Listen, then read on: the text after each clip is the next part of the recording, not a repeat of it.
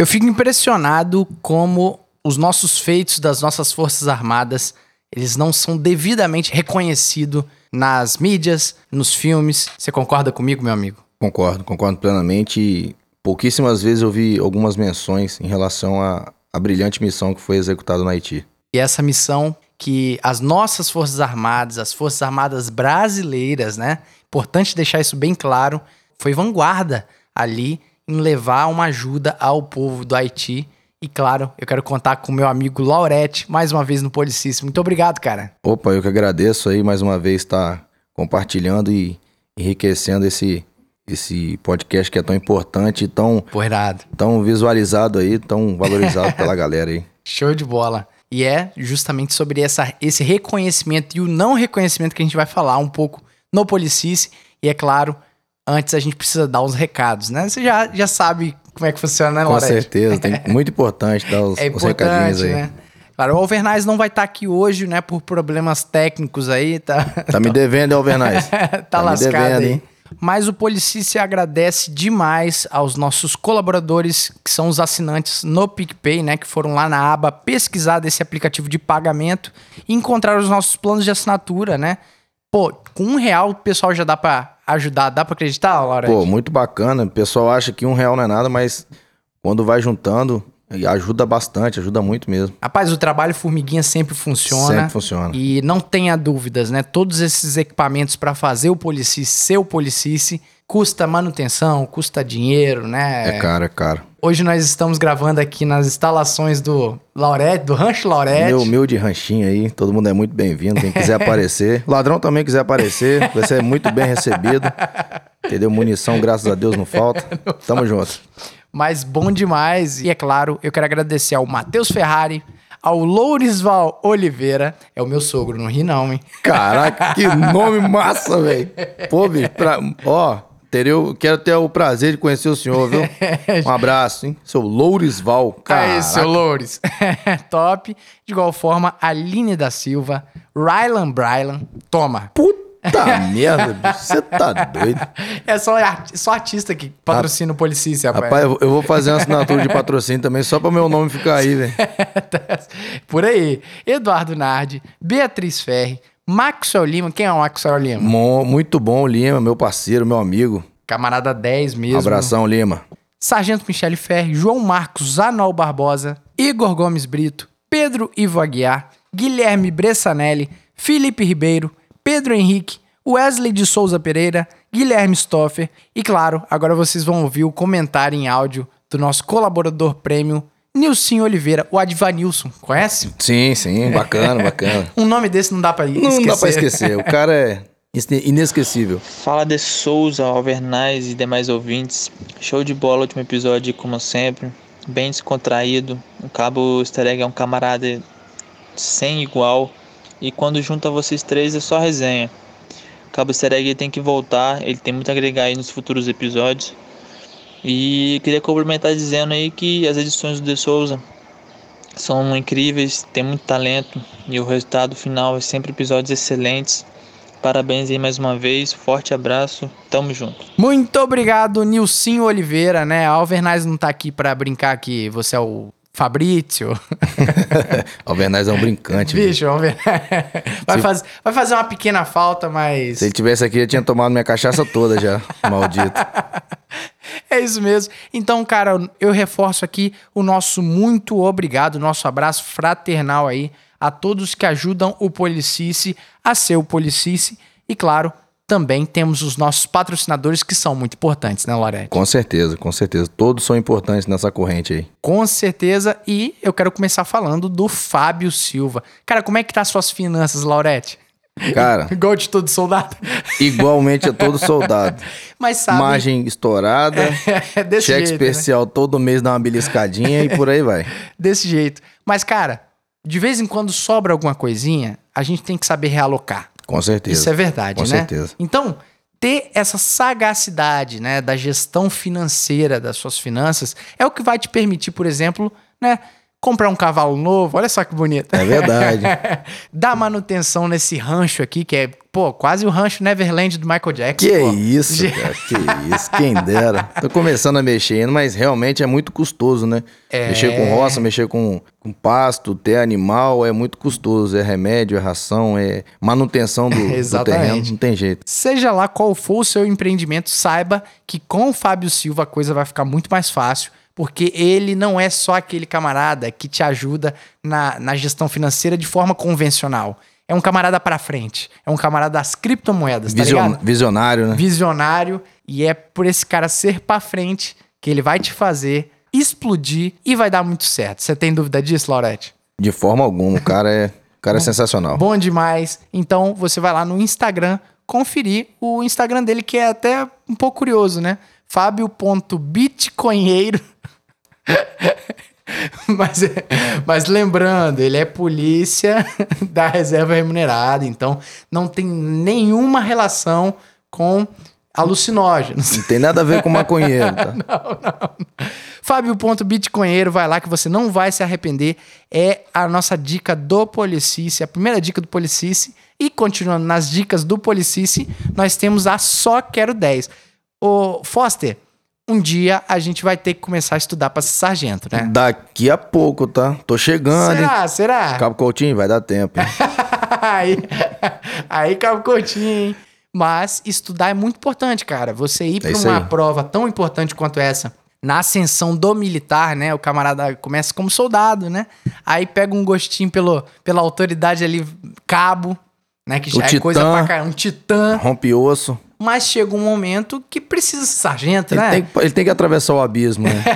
e são poucos que conseguem. É, exatamente, mandar um pouco. E, cara, pode ter certeza, o estudo, ele te permite fazer coisas incríveis. Verdade, verdade. E ir para uma prova dessa sem estudar de forma correta, e eu vou te dizer, estudar nem sempre é só você ler livro ou né, ficar papirando igual um maluco. Na verdade, Tem que ter um método, né? estudar é um método eficiente. Isso aí. Eu, eu sempre acredito nisso, cara. Com eficiência, você vai direcionado, cara. Então é claro que eu tô falando da Só Quero 10, que os camaradas eles são capacitadíssimos, né? Além do Sargento Valverde, obviamente, ser um sargento cara é da crânio, polícia né? do Espírito Santo, ou seja, tem a nossa realidade. Logo, ele vai dar o caminho das pedras, né, para você ser direcionado ao conteúdo correto para sua prova, mas tem também a questão do conteúdo em si. Sim, Cara, sim. qualidade de material, qualidade de vídeo, áudio. As videoaulas são coisa de primeiro mundo, meu irmão. Primeiro mundo.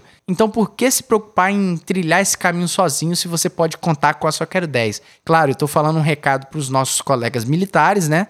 Mas saiba que também ele tem cursos preparatórios, né? A plataforma Só Quero 10 também abarca quem quer entrar na polícia como soldado e quem quer entrar na polícia como CFO, né? Oficial. Entrar pela porta da frente ou pela porta dos fundos, você escolhe. Tem a porta mais divertida e tem a porta mais burocrática, entendeu? Exatamente. Mas as duas vai, você vai poder aí ostentar uma a farda que não é uma E ter muito orgulho, e né, ter cara? muito orgulho, que a gente, eu desde, desde que formei fuzileiro, eu ostento minha farda, tenho guardado aqui minhas fardas antigas, e não é uma farda, é uma segunda pele. Uau. Então, quem quiser aí, É é, isso aí. só colar com os caras, que os caras vão dar o, o, o caminho, das, pedras. Isso aí. Exatamente. E tem que ter muita honra de vestir essa farda, mas saiba que você vai vestir a farda. Porque se você tá correndo atrás e conta com a Só Quero 10 para te possibilitar uma preparação correta, né, para que você tenha o máximo da eficiência aí nos seus estudos, cara, não perca tempo. Conheça a Só Quero 10, sq10.concursos no Instagram, né? É uma foto de perfil azul bonita, o logo deles é uma águia, uma águia, é uma cara é- os caras são sinistros. visão de águia, meu irmão. Muito bom, muito bom. Show de bola, então é isso aí. Essa é a dica do Policice. E pra fechar o último recado, Laurete, o Policice está chegando a 50 episódios. Dá pra acreditar nisso? Caramba, que bacana, hein? Bacana, né, cara? Muito bom, muito Você bom. fez parte, né, dessa história também, participando de, de alguns episódios. Fico muito feliz, inclusive, de poder contribuir com, com alguma coisa aí. A gente não contribui com muito, mas é sempre Não, importante. não, tá Efeito doido. formiguinha, né? Mas você sabe, você é testemunha que, cara, dá trabalho, né, cara? Dá muito trabalho. E essa realização de 50 episódios a gente vai celebrar com um episódio ao vivo. Olha só que massa, que irado. Pô, muito bacana, Maneiro. muito bacana. Inclusive, se você quiser e tiver de folga no dia, quero contar com a sua, com a Pô, sua presença fi- também. Ficarei muito honrado em estar presente, com certeza. Então é isso aí, dia 23 desse mês, 23 agora, é agora mesmo, é agora. É igual Tropa de Elite, é agora. É agora. O recado é pra agora, já bota aí na sua agenda pra gente fazer um, um episódio, um big episódio ao vivo, entendeu? Então a gente vai interagir com vocês, vocês vão mandar as perguntas na hora, ao vivo, e a gente vai fazer um puta episódio, né, relembrando essa história que tá batendo também quase um ano já, cara. Bacana, Rapaz. bacana demais, viu? É um caminho, hein? É um caminho, mas é só o começo. Bom. O céu é o limite. Bom, bom, bom. Eu acredito. Então é isso aí. Cara, os recados foram dados, recados muito importantes. Então, sem mais delongas, eu sou o De Souza e você está ouvindo o Policice. Já avisei que vai dar merda isso. Merda isso. Merda.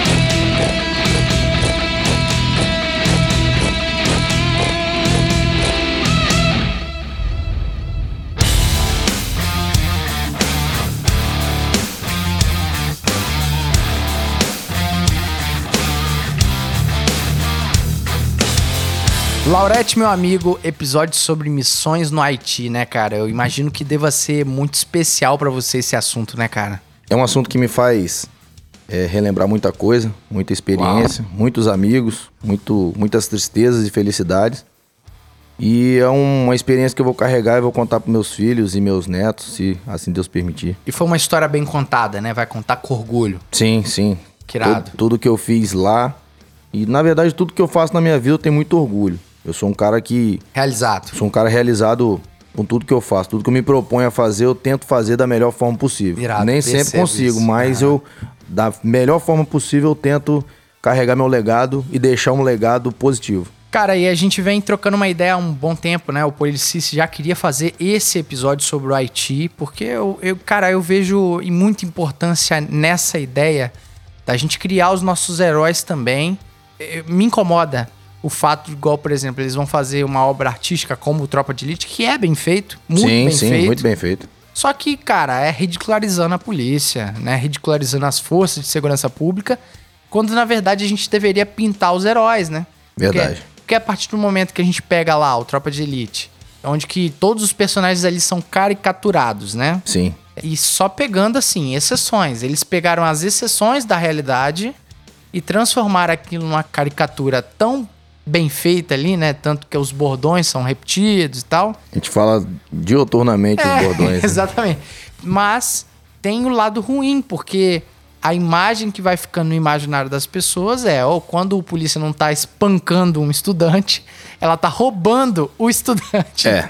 Esse que é o ponto. E, cara, se da polícia já é, já é complicado, das Forças Armadas, então, eu acho que eu nunca vi um filme das Forças Armadas. Assim, os que tem são poucos e normalmente são filmes que fazem as Forças Armadas ser motivo de chacota. Aí, ó. não- que é, é, replicam a as Forças Armadas sucateadas, fazem brincadeiras com o tal do Sargento Pincel e por aí Sim. vai. Entendeu? É uma coisa bem, bem chula que, que não representa a, a soberania das Forças Armadas no Brasil. como se aquela função não fosse uma função digna de hero- heroísmo. Eu, eu penso o seguinte, cara, as crianças, elas têm que saber que polícia é herói, que o Sim, bombeiro é herói, que as forças armadas estão ali, aqueles malucos lá dos fuzileiros, quando estoura, quando dá merda, é deles que a gente precisa. Exatamente. né? E né, a gente chega no tema do nosso episódio de hoje, né? A missão no Haiti. Eu gostaria que você falasse, né? Um pouco da importância disso, né? Porque eu presumo que a maioria dos nossos ouvintes deve estar pensando assim, pô, eu não sei muito que que foi o Haiti. A gente viu alguma coisinha pela televisão, mas aquilo lá foi muito sério, né, cara? sim, foi muito sério e por volta de 2004 a situação no Haiti ficou muito complicada. As- a guerra das gangues, né? E a matança tava demais, principalmente nas forças de segurança do Haiti, que é a Polícia Nacional do Haiti. O Haiti ele não tem um exército, ele não tem marinha, ele não tem as forças armadas, ele só tem a Polícia Nacional, que faz esse serviço ah, todo. entendi. Ou seja, não tem essa questão das polícias serem estaduais, serem Não. de município, ou seja, o país é, é zoado, né? É, no Haiti a orga- a organização deles é bem precária e chegou um momento que as forças de segurança no caso a, a Polícia Nacional do Haiti, ela não deu, não deu conta de segurar a guerra das gangues. Uau. E chegou em 2004, ela pediu intervenção da ONU, a direção do país, né, a presidência do país, ou como assim, o governo As, pediu, as relações Isso. internacionais, né? pediu o apoio da ONU, onde houve, houve a intervenção da ONU, das forças de segurança, com mandando os contingentes, né? E o Brasil foi um dos que foram um dos pioneiros que foram pra lá, E um dos nomes principais, um dos né? que mandou mais mais Podemos falar agentes. assim? Sim, pode sim, porque é, eram muitos homens, né? Só na base de fuzileiros Sim, que sim. eu trabalhava eram 300 homens. E juntamente com o contingente do exército, a gente era um braço do exército. Entendi. Porque no Haiti, a gente sabe que a Marinha no Brasil, ela é a força armada mais, antiga, Sim. no comando das Forças Armadas. No Haiti, a missão era do exército, foi paga para o exército. Entendi. E a gente foi como uma- um auxílio, foi como um braço do exército. O exército tinha 2 mil homens. A força irmã ali. Isso. O exército tinha 2 mil homens com apoio de mais 300 homens. Na infantaria, não vou dizer, né? Mas é da, dos fuzileiros navais. Que aí Que é é onde você se encontra, né? onde eu Você me se encontrava, Entendeu? Aí começou a missão, 2004. Em 2006, houve um, o ápice da missão, né? Muitas trocas de tiro, muitas baixas, É inclusive mesmo, brasileiras, teve algumas baixas. E foi feito um serviço de, de captura desses, desses infratores, dessas gangues, e foi tentando apaziguar a situação do, do, do país, né? Dado momento, a gente chegou. Eu, meu contingente foi em 2010, Ah, sim. entendeu? Eu fui em 2010 Ou barra seja, 11. já tinha rolado um tempinho Já, já, de já tinha- intervenção, né? Tinha seis anos aí, né? Nesses seis anos foi feita um- uma, uma grande eh, gama de capturas, né? De, do pessoal, os cabeças né, das gangues e O tal. fruto foi positivo, Foi então. muito positivo. Já tava assim, uma missão Estabilizada. mais estabilizada, mais tranquila. Porém, em 2010, no dia 12 de janeiro de 2010, quem quiser pesquisar aí, se eu tiver errado, me perdoe, mas eu acho que é isso mesmo. Houve Sim. um terremoto. Nossa. Deixa eu só entender, então. É. Eu, eu tô rindo assim porque, às vezes, a, a- a Seria vida- engraçado a- se não fosse A trágico. vida bate forte, né, Laurete? Às vezes, Verdade.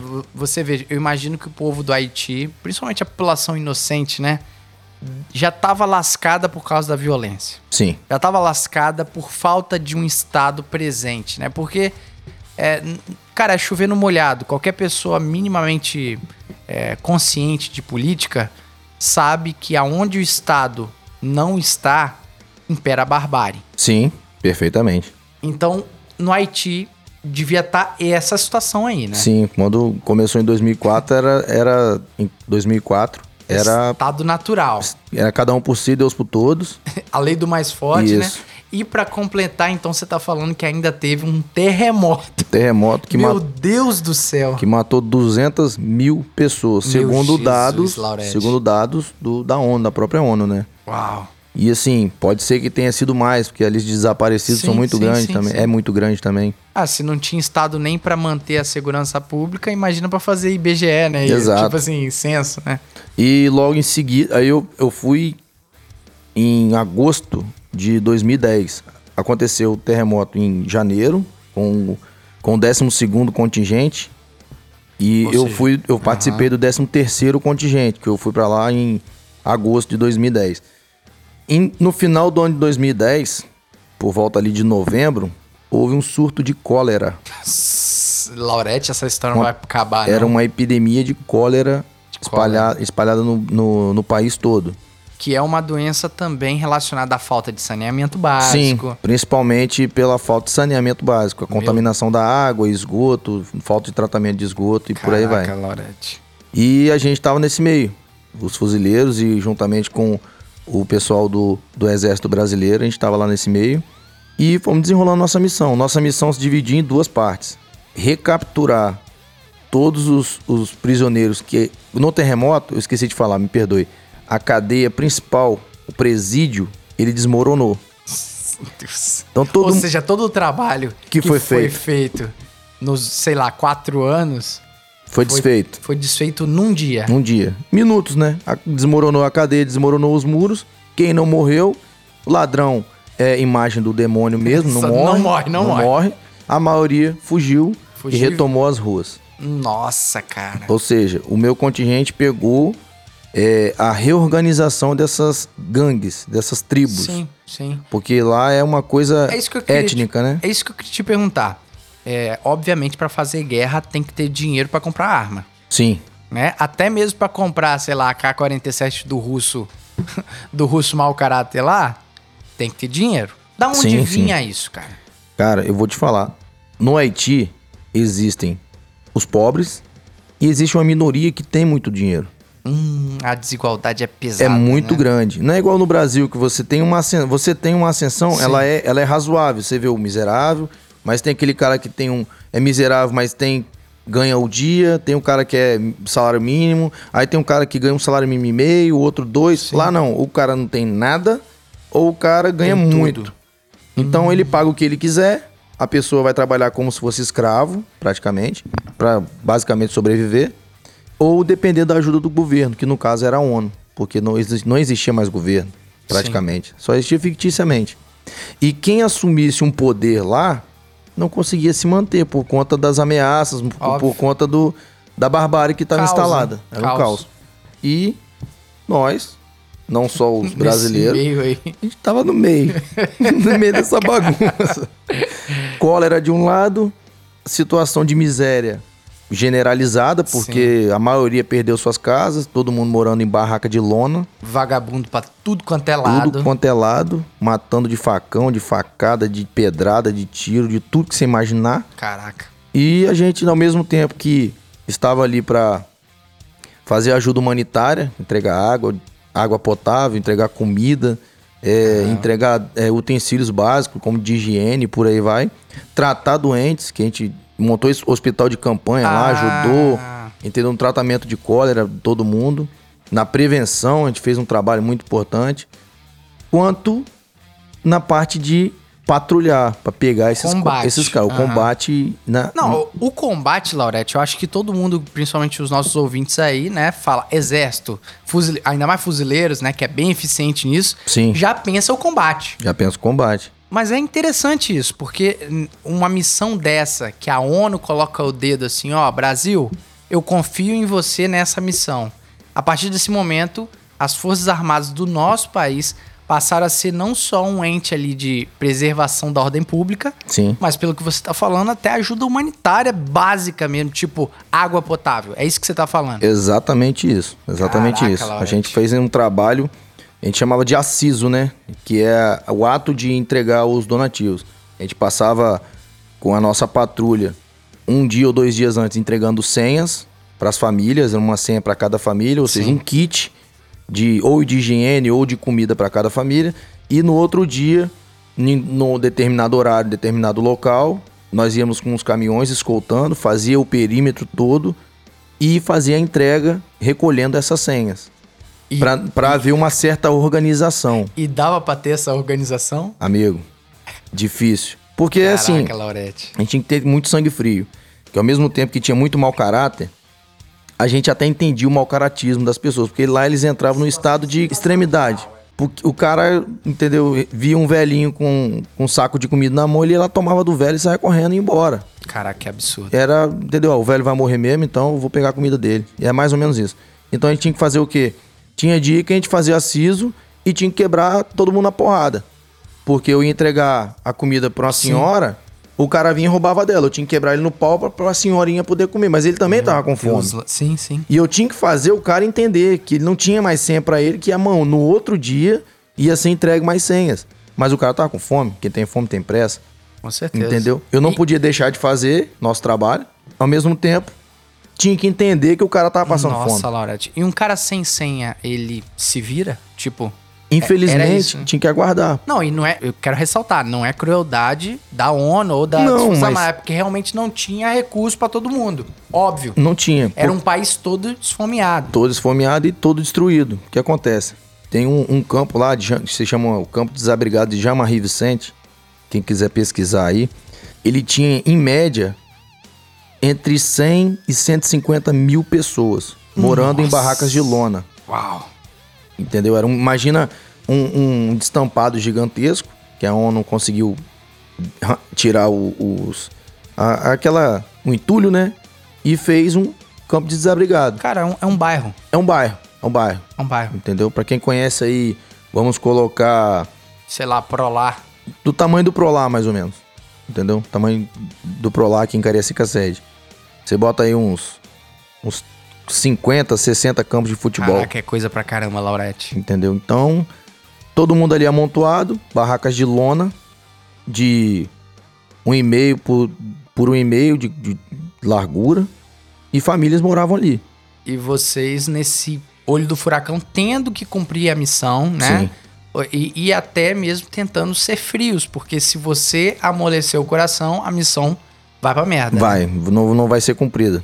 E- Porque é, é aquilo que você falou, né? É muito interessante ressaltar isso, porque o militar, ele não é um monstro Não. que ele desliga das coisas, mas é o militar, ele é, ele é ensinado, ele aprende até mesmo ele desligar, mesmo sentindo aquilo, né? Sim, sim. É, às vezes eu falo isso muito com as pessoas, né? Às vezes o pessoal pinta a gente como policial, às vezes de uma forma muito idealizada, né?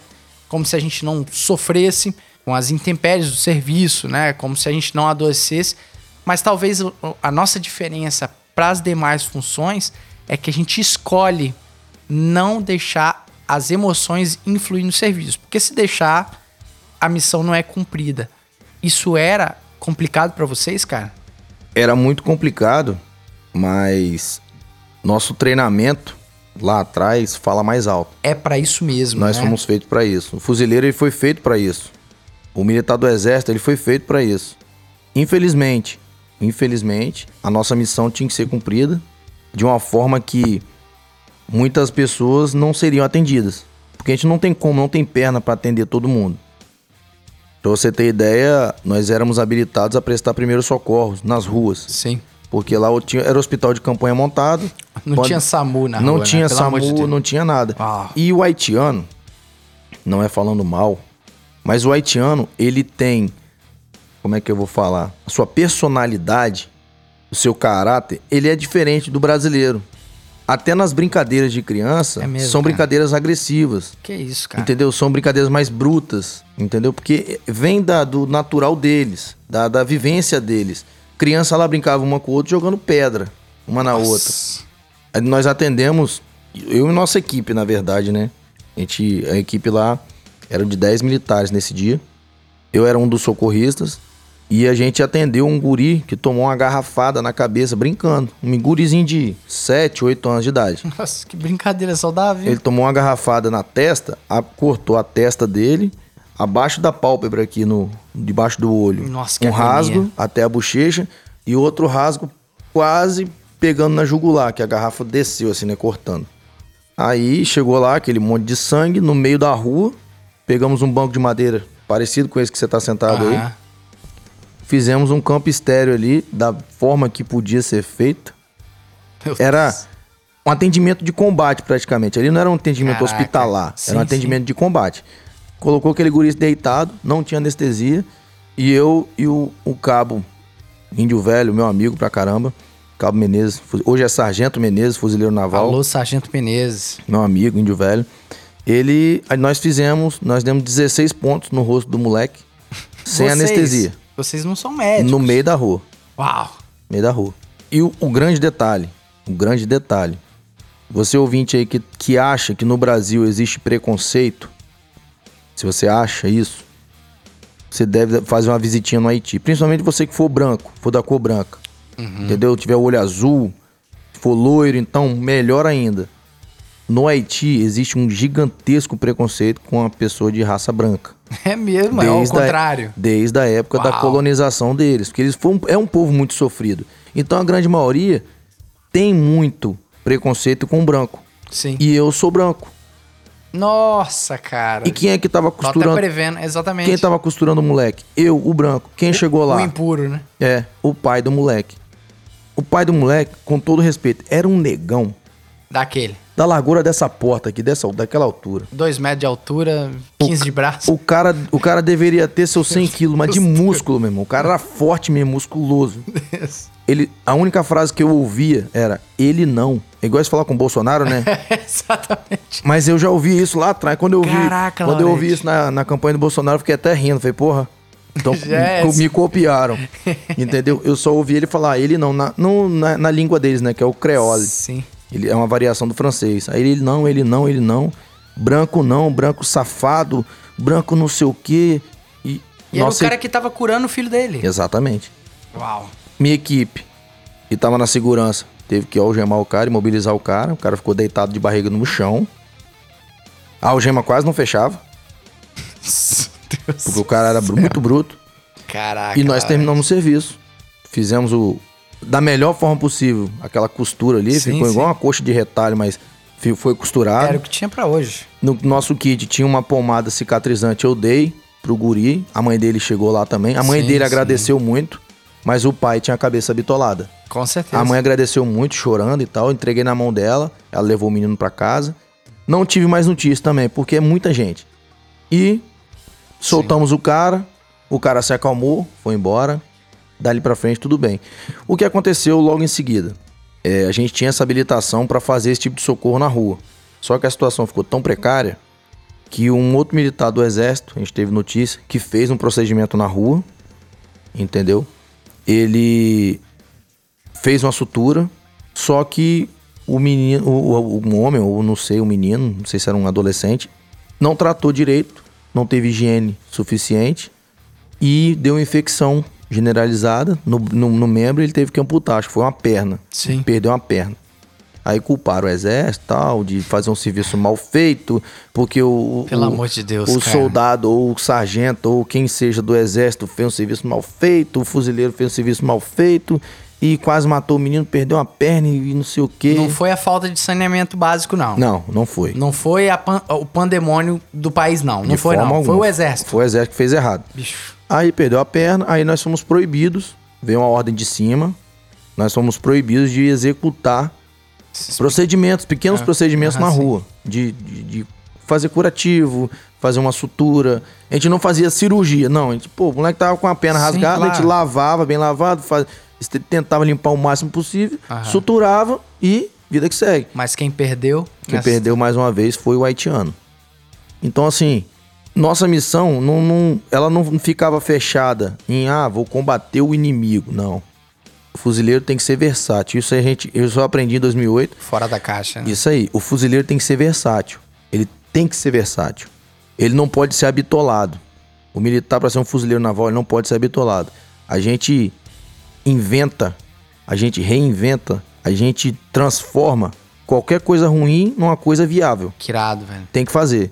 Exemplo disso, o nosso tripé hoje aqui. Sim. O tripé do Sim. telefone. Porque é porque ninguém tá vendo, mas é mais ou menos isso aí. E Foi. você vê que assim, é rápido. Eu não fico pensando. instantâneo, é, a gente não pensa muito. O fuzileiro não tem que pensar muito, ele tem que pensar certo. Mas é por isso que as- a gente comentou um pouco nisso no nosso episódio, né? Que você também fez parte, né? Sobre os fuzileiros.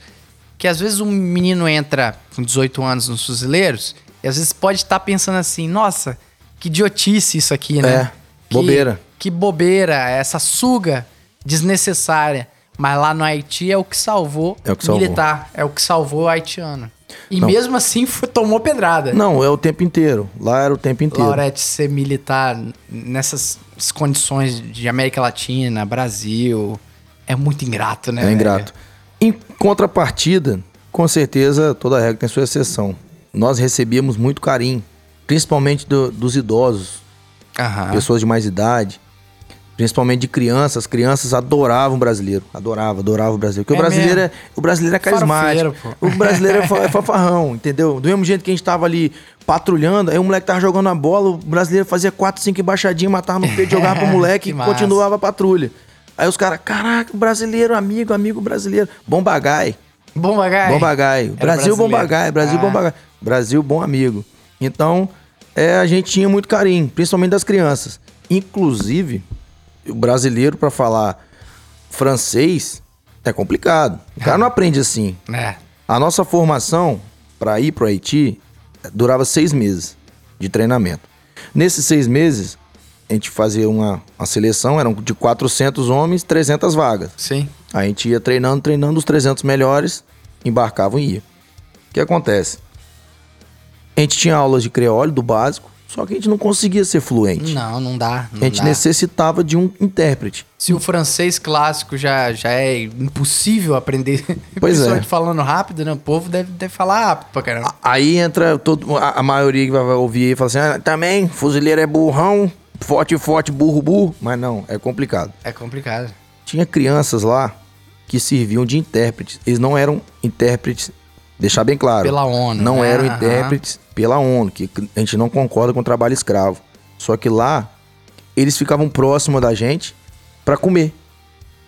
Porque a nossa patrulha saía pra rua pra Sim, ficar sim. seis, sete horas, né? a gente levava um, um biscoito, levava Claro, a claro. nossa água, levava. Sempre levava alguma coisa. E a gente já tomou o costume de levar mais. Uhum. Pra exatamente a gurizada que tá ali perto da gente, brincando e tal. Toma aí um biscoitinho, toma aí um. Não é que eu tô pagando o guri. Só que ele sabia que ele Sim. fica perto do brasileiro, ele vai comer. E normalmente a gente falava assim: vai abordar um cara, fala, bota a mão na parede. Tentava falar no nosso creole, que era precário. Aí o gurizinho tá do lado. Hein, ele tá falando pra você botar a mão na parede. Aí o cara colocava. Desenrolava. Ele, ele desenrolava o nosso lado e ficava sempre ali. Eu conheci um guri, que ele ficava muito perto das nossas patrulhas. Ele falava os cinco idiomas dif- diferentes fluentemente. Que isso, cara? Cinco. Cinco. Fora o creole. Fora, o- ou seja, o... o- Nossa A- Deus. fora a língua deles, ele falava o francês, que é a língua Sim, a, mãe principal, ali. a mãe, né? Falava português, falava inglês, falava espanhol e falava italiano. Ele, ele falava todas as línguas principais do mundo. Ele falava e ele desenrolava. O moleque era sinistro e ele tinha oito anos de idade. E obviamente ele fez curso no CCA do Haiti, né? Provavelmente. Provável em Harvard, na verdade. Entendeu? Caraca, é- Isso tudo vivência, porque tinha os contingentes de todos esses países lá. é isso que eu ia falar. Entendeu? Ó, para pra analisar, ouvinte, a situação de sobrevivência que esses caras, essas crianças tinham que fazer, né? Você acha mesmo que foi, pô, por querer ser poliglota que ele aprendeu? Não. Às vezes é pra comer. E era exatamente pra comer. Porque todo dia as patrulhas passavam lá. E todo dia o guri tava dentro de uma patrulha. Se era a patrulha do pessoal da Itália, ele tava perto. Se era a patrulha do pessoal lá da, da, da França, ele tava perto. Se era a patrulha do pessoal dos Estados Unidos, que tinha um pessoal lá também, Sim, sim. ele tava perto e tava falando. E tava dialogando, e tava conversando e tava aprendendo. Então, com o passado, o cara o moleque tinha 8 anos. Então, acho que desde novo, ele tá. Desde que ele começou a andar, ele tá do lado de uma patrulha. Então, ele aprendeu a Intuitivo falar ali, quase aham. com os caras. E com a gente, né? Entendeu? Então, é uma coisa assim, chega a ser mirabolante falar. Você fala assim, ah, não, você tá de sacanagem, isso é mentira. Não, mu muitos das suas histórias aqui, se a gente não tivesse contexto histórico, é, é perfeita história que você tá inventando. É, eu. Porque a situação do Haiti foi pra tão desse lado, né? De, de- a humanidade deu errado ali. Sim. Você vê que realmente, tanto pro bem, tanto pro mal, você vê o que, que o ser humano é capaz, né? E principalmente na, na fase em que é a fase predatória, praticamente ali. Meu Deus. Porque a gente, nós aqui, graças a Deus, a gente tem que comer todo dia, a gente tem que beber água todo dia. E os caras lá, eles, eles olhavam pra frente, eles não tinham visão, eles não tinham de onde tirar. Entendeu? Sim. Então, era leão comendo leão. Literalmente isso aí. Caraca. Entendeu? E É complicado, mas a gente acabava entendendo. Mas assim, a gente estava no meio dessa bagunça toda, tentando organizar o inorganizável. Uau. Era mais ou menos isso. Era 1 de junho de 2004 quando tudo começou. Bastou uma ligação do Conselho de Segurança da ONU para o Brasil para desencadear uma das maiores missões tribais com a participação das Forças Armadas. Eu tenho certeza também que o ouvinte já deva estar percebendo o quão foi intenso isso pra vocês. Sim. Mas a gente tem que falar o do antes também, né? Você citou um pouco da preparação que vocês tiveram. Como é que foi isso? Porque presumo que vocês estavam fazendo serviços normais de fuzileiro naval ali. Sim. Né? Que, que inclusive você falou no nosso podcast, né? Serviços administrativos aqui no Brasil, sem pensar em nada. Como é que foi isso? O que acontece? A missão se desembolou desde 2004, Então, De meio que cá. todo mundo já tinha ciência disso. que já existia. Eu entrei nos Fuzileiros Navais em 2008. Eu sou da se- segunda turma de 2008. Eu formei em dezembro de 2008. Ah, fui pro terceiro batalhão de infantaria de fuzileiros navais, que é o batalhão Paysandu. Que é no, é no norte? Não, ele fica, ele fica no Rio de Janeiro. Os três batalhões de infantaria ficam no Rio de Janeiro, Ah, sim. que é o batalhão Riachuelo, o Maitá e o Paysandu. Primeiro, segundo e terceiro, respectivamente. E eles se revezavam entre si nos contingentes. Pra mandar militares daqui do Brasil pro Haiti. pro Haiti. A cada seis meses havia um revezamento. Começou com o mais antigo, que é o primeiro batalhão, depois o segundo, o terceiro, voltava pro Sim. primeiro e por aí vai, até aí vai. acabar a missão. Eu fui em 2010, porque quando eu entrei em 2008, no- na verdade eu cheguei no batalhão de infantaria em 2009. Era o primeiro batalhão que estava indo. Aham. Final de 2009 até metade de 2010 era o segundo. Aí metade de 2010 para 2011 já Sim, era o terceiro. sim. Aí eu peguei, fui voluntário. Como sempre, todo fuzileiro é, É voluntário. voluntário. voluntário. Ah, não, não, é voluntário. Se você não quiser ir, você não dá o nome. Continua fazendo serviço normal. E existe uma relação. É feita uma relação, uma avaliação entre os mais antigos lá. Da questão do comportamento, de merecimento, Sim, se o sim. cara é técnico, se o cara é Antiguidade. antiguidade, por aí vai. Na verdade, nos fuzileiros a antiguidade nem conta tanto. Tá? Deixar isso bem Se claro. realmente o cara é faca cega É. ou não, né? Se um é um bom soldado, é um bom soldado. Ah, não, tem um soldado ruim que é antigo. Não, eu quero um bom soldado.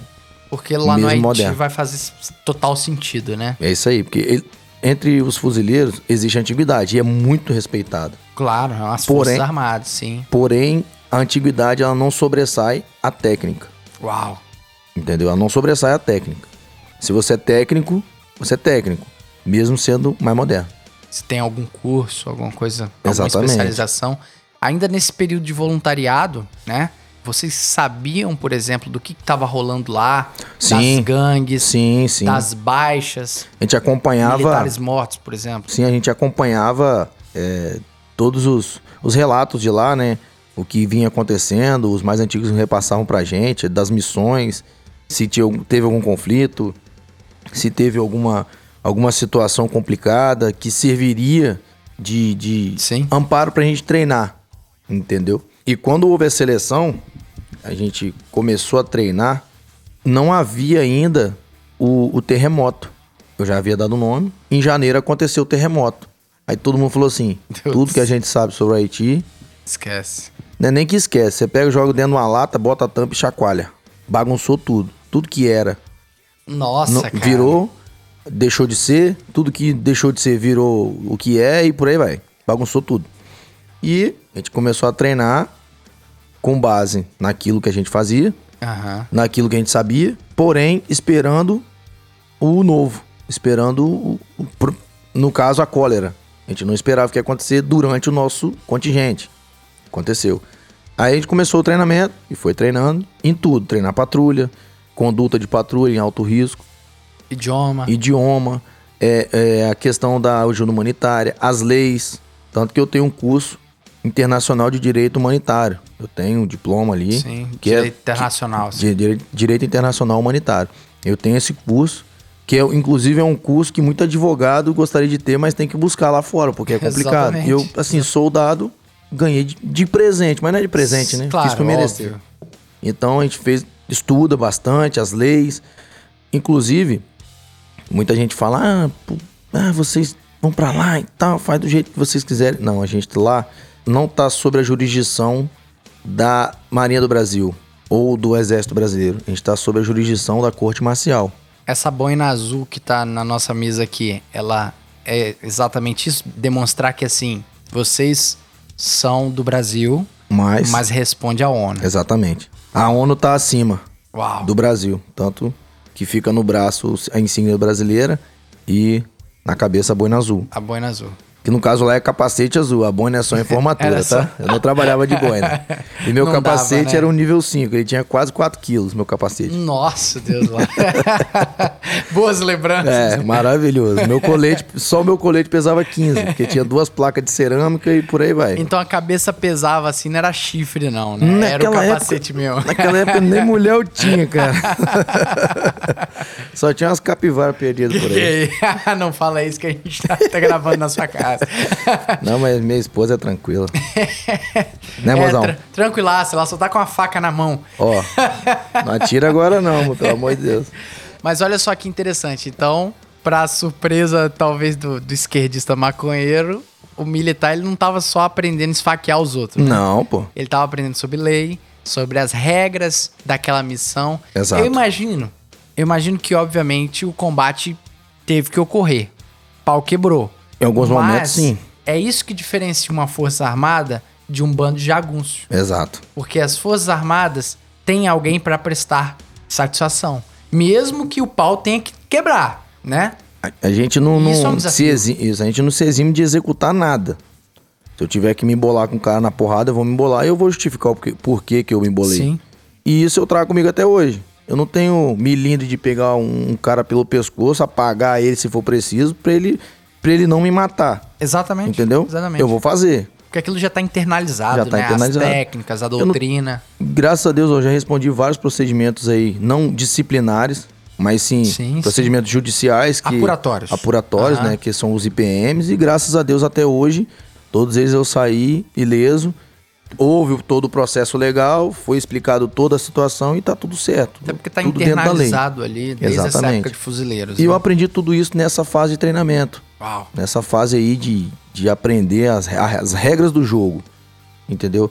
Lá, qualquer coisa, qualquer desvio que nós tivéssemos, a gente ia ser tratado como crime de guerra. entendeu? Hum, Meu Não- Deus do céu, então é mais pesado, É hein? pesado. Igual, por exemplo, eu falo, pô, mas. E aí, como é que vocês se safavam? Questão de mulher, meu amigo. Esquece. Seis meses só Na pensando na. Como a gente fala, na boizinha que ficou em casa. Entendeu? Porque não tem jeito. Porque é crime de guerra, é né? crime de guerra, qualquer tipo de relação. Uau. qualquer Até tipo. consentida, com Cons- maior de idade. Porque lá, porque lá estão em estado de necessidade. Então, mesmo se ela Ou consentir, Uhum, é entendido como um- um- né, é uma troca. Mesmo que você não tenha dado nada Caraca, pelo aquilo, Laurete, que mas é isso, crime. cara. E todo fuzileiro lá segurou as ondas e tranquilo, vida que segue. Porque sabia que o buraco era mais embaixo também, né? Já pensou você Muito. tomar uma condenação criminal internacional? Que isso, Crime cara? de guerra, meu amigo, você ficava por lá mesmo. Você ia Exatamente. ser condenado e ia, e aí? Cumprir pena lá nos Estados Unidos. Imagina. Você imagina. Que bosta. É complicado. Então, assim, graças a Deus, todos os nossos nossos companheiros aí e tal, todos os meus amigos, né, que foram comigo. Tem muitos ainda aí no Instagram, Facebook, a gente se fala de vez em quando. Eles vibram com as minhas conquistas aqui. A minha turma de soldado é toda sargento hoje, Uau, entendeu? que Lá no- massa, que- que os que ficaram nos fuzileiros, né? Tem um monte aí que saiu, que hoje é, é técnico em alguma coisa, tem faculdade de alguma coisa, Polícia. é polícia Uhum, militar e por aí vai. Mas essa fase de treinamento foi muito importante, que a gente aprendeu as regras do jogo pra poder jogar certinho, né? Dentro das quatro linhas. Mas olha só. É aprender as regras do jogo pra jogar com inimigos que não respeitam a regra do jogo. É isso aí. É isso que o nosso ouvinte tem que entender. Cara, o, o policista, ele quer dar esse recado. Essa missão não foi fácil. Foi não. não. não foi figurativo, cara. Às vezes parece, né? Eu tenho esse referencial do Haiti pelo que eu vi na televisão. E o que eu vi na televisão era só, sei lá, o camarada em formatura lá, a boina azul. Você sabia que tava acontecendo alguma coisa, mas era alguma coisa meio. Era só o cheiro Sim. do que estava acontecendo. E o ouvinte do Policista está tendo o privilégio de saber, assim, os meandros mesmo, de saber que não foi fácil. Não foi. Não, não foi é, ir lá pro Haiti pra ficar dando tchauzinho pra criança, pô. De forma alguma. É atirar contra a criança. Meu Deus do céu. Vou- na verdade, Teve às vezes. situações extremas Teve assim, cara. situações assim. Eu tive dois, dois embates lá, dois- duas situações de troca de tiro. Nas duas foi à noite, Com- Mais complexo ainda. muito mais complexo, e eles não sabiam que nós estávamos próximos. Eles estavam se matando. Eles não estavam Hum. vindo contra a força de segurança. Guerra de gangue. Era guerra um contra o outro e o brasileiro no meio, o besta. É mais ou menos isso. Que deixou Os- gente papai e pa- mamãe aqui. É isso aí. Deixou Eu- a, a nega. E por aí vai. Aí assim, a gente Caraca, entra no Laurete. meio dessa bagunça, com a regra debaixo do braço, sem poder fugir a regra, e os caras sem regra nenhuma. E E fuzileiro já tem a fama de não correr do pau, né? Então Pois é. é aquele negócio, tipo assim, você não vai fugir do combate, mas também você não pode entrar no combate deles. Exatamente. Porque tem regras. Tem a regra. Então, a gente teve essa- essas duas situações que a gente teve que avançar sobre que- Fogo, sobre né? fogo, né? E graças a Deus todo mundo ficou bem, todo mundo conseguiu se safar. Nas duas situações a gente não, não atingiu ninguém, porque os caras vazaram, viram que era uma força organizada, no caso, foram embora. Mas teve essas duas situações aí que a gente teve, teve o, o confronto, né? Sim. Contra os caras. O poder de fogo desses caras, cara, dessa época. A gente não conseguia nem mensurar, porque depois do, do terremoto ficou tudo muito bagunçado. A gente não sabia quantitativo de arma, não sabia se tinha chegado mais armas, não sabia calibre de arma e por aí vai. Sim. Tanto que tinha, tinha dia nas patrulhas que a gente passava, tá tudo bem, aí cantava no rádio lá. Cantar no rádio é um termo que a gente usa Sim, muito, né? aham. Ó, cantou no rádio aí. Aí a gente, eu, a gente copiou lá que o cara tinha acabado de ser assassinado. E a gente já passou a dois minutos no local. Quando minutos. voltou, o cara tava lá assassinado a facão. Logo, o assassino, o algoz, sabia que tinha forças Sabia. de segurança ali, mas mesmo assim não impediu. Não tem como impedir, né? Se eles tivessem que fazer, eles iam fazer. A gente tenta, a gente tentava. Que é, tão, muito, é muito complexo. E o mais engraçado, as crianças em volta do corpo, o cara sangrando, agonizando, finalizando a vida dele ali, né? A gente chegou, criança brincando de bola, a bola rolando, pegando no sangue do cara, e continua chutando, e continua brincando, e mulher lavando roupa, o outro não sei o quê. E, e a vida que segue, a vida normal. Pra eles é é, ambi- ambiente extremo, né, Laurete? É, a vida passa a não ter tanto sentido, Não né? tem. E olha só, eu vou te dizer, eu acho que aqui no Brasil, em algumas comunidades, a gente não tá muito distante disso. Não Tô tá. mentindo. Não, não tá. Não tá, não. E a gente sabe, né, que a gente é, além de ser amigo, é, a gente é parceiro de viatura, a gente passa em algumas situações aí que a gente vê a, a- o retrato da miséria. Sim. Em, em alguns bairros aqui da, da, da nossa cidade. Mas lá tem um, um É que a outro, mais. nível, é outro nível, muito- né? é- não é, é- nada comparado. Entendeu? Assim, graças a Deus, a gente aqui ainda consegue, ainda consegue ter um suporte, querendo ou não, do governo, querendo ou não, de algumas instituições filantrópicas, é, de uma escola, por exemplo. Lá o guri não tem uma escola para poder só merendar. Aqui ainda, Pelo menos. pelo menos, é ruim? É, mas ainda tem. Entendeu? Então, Sim. ah, isso é legal? Não, não é legal não, pô. é horrível. Eu queria que todo mundo, todo mundo tivesse que meus filhos têm. pô. Sim, claro. Entendeu? Eu queria, mas infelizmente não tem. Não que meus filhos têm muita coisa, tá? Mas eles têm o básico. Entendeu? Não falta comida no prato, a cama Claro, tá limpinha, claro. quente, e eles Sim. não têm que ficar jogado no meio da rua pra comer. Então, graças a Deus, eu acho que isso aí é muito. E aquela coisa. A gente vai, foi passando, foi, os dias foram contando. A nossa escala de serviço lá era 3 por 1. Três serviços e uma reação. Que a gente ficava na base, meio que de folga, entre aspas. É, isso que eu ia perguntar. Como é que era a folga? Não era- Vocês não iam no shopping do Haiti, né? Não tinha. não tinha. Como assim não tinha shopping no Haiti? Poxa vida, não tinha aquele cinema. Caraca, aquela pipoca. Não tinha, não tinha. Lá o luxo era o que a gente conseguia ter na base, que tudo ia Sim. daqui. Uma To- televisão, alguma coisa assim? Tinha televisão, tinha tudo, mas era tudo assim, via coisa do Brasil, né? Via satélite. A nossa base era muito bem estruturada. Isso você não pode reclamar. Não posso. A base brasileira Irado. dos fuzileiros navais, ela era muito bem estruturada. Eu acho que eu nunca vi nenhum quartel o que eu tinha no Haiti. Eu não vi, eu não vejo, é nem comparável. Lá tinha a base toda, tinha internet Wi-Fi.